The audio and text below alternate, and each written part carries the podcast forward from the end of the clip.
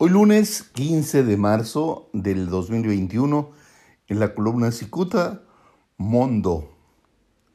Decididos a despedazar la reputación de un empresario inmobiliario que se atrevió a meterse a la política, adversarios fantasmales evidencian su miopía al poner los reflectores sobre el señor Jorge Ojeda. Lo hacen famoso. Y es que las estrategias mediáticas mal hechas han permitido que el empresario inmobiliario Jorge Francisco Ojeda García pueda entender ahora que lo importante es que hablen de él, aunque sea bien.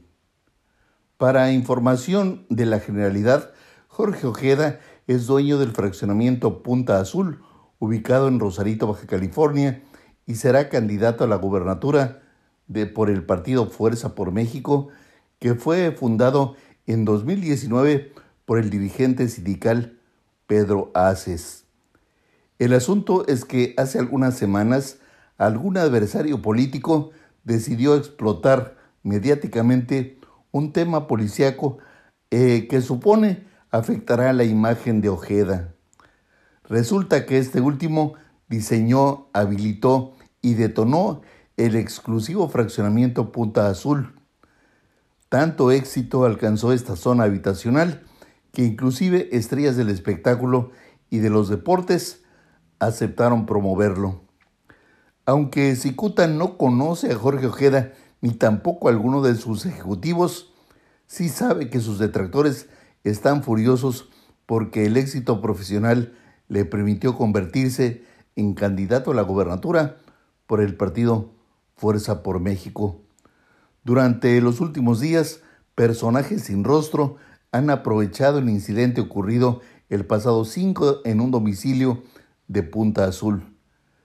Aunque la autoridad concluyó que delincuentes se metieron a robar en el domicilio de Armando de la Cruz Mesa, en realidad es que los malhechores irrumpieron eh, con el objetivo de propinarle una golpiza.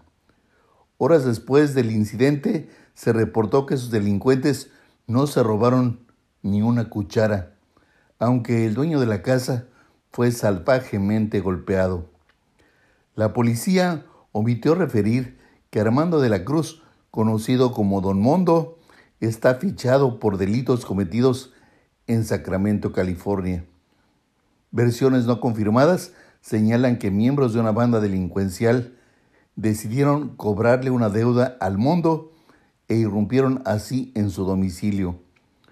Un oficial policiaco sospecha que sus golpeadores pertenecen a la misma banda, a la misma organización, pues, que por años cobijó al mundo. Ese mismo policía refiere que este incidente es ahora utilizado para intentar destrozar la imagen del dueño de Punta Azul, quien oficialmente abanderará al partido Fuerza por México. Muchas gracias. Les saluda Jaime Flores.